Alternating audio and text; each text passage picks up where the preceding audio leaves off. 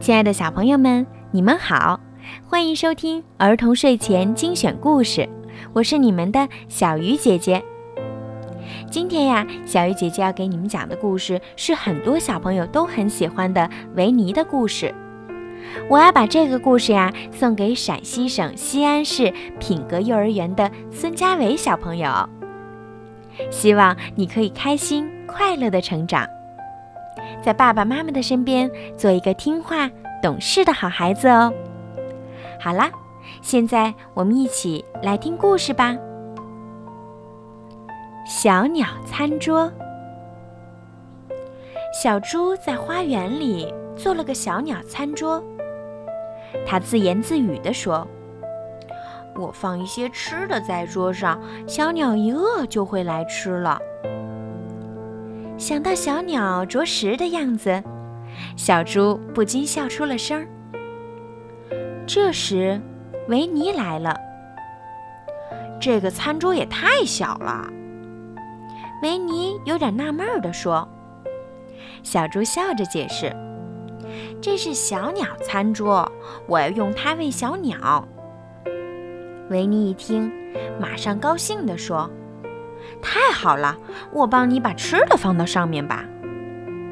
维尼和小猪在小鸟餐桌上撒了些吃的，又放上一碗水，然后就坐在地上耐心地等小鸟来吃。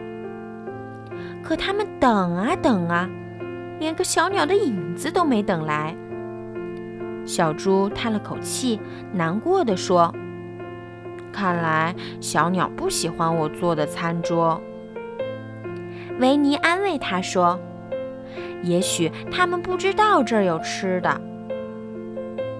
那咱们把吃的给他们送过去吧。”说干就干，小猪和维尼把吃的装在一个碗里，就出发去找小鸟了。路过瑞比的菜园时，他们听到瑞比愤怒地喊着。嘿，走开！原来他正在园子里跑来跑去，忙着赶鸟呢。瑞比嘟囔着：“这些讨厌的鸟总吃我的种子。”小猪一听，恍然大悟地说：“哦，我知道为什么小鸟不到我的桌子上吃东西了。原来啊，它们忙着吃瑞比的种子呢。”呀，不好！维尼不小心把吃的撒到地上了，可没想到，小鸟却一下子飞下来，开始吃地上的食物。我有主意啦！小猪见状大叫一声：“哈，快来撒吧！